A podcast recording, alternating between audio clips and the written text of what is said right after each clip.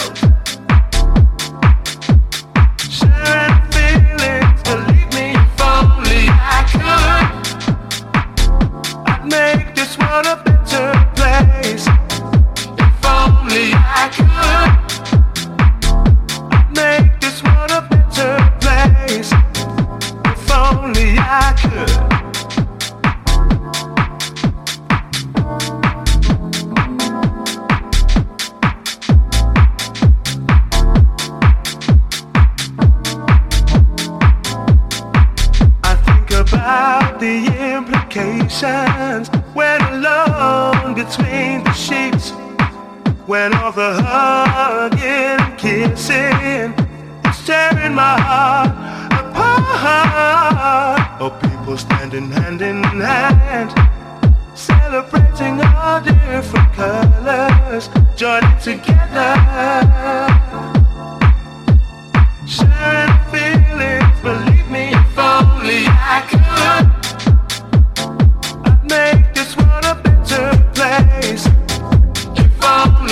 I could, I'd make this world a better place.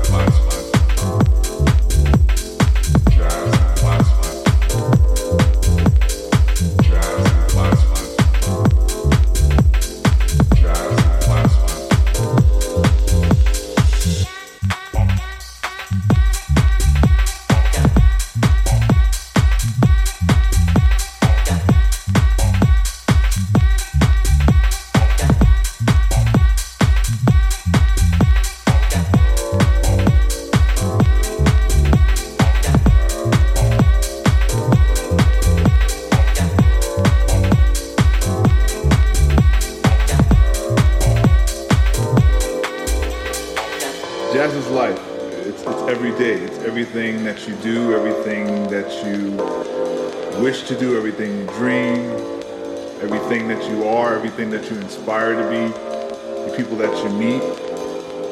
All of that is in jazz because that's what influences you and that's what influences the music. So jazz is never one thing, it's everything.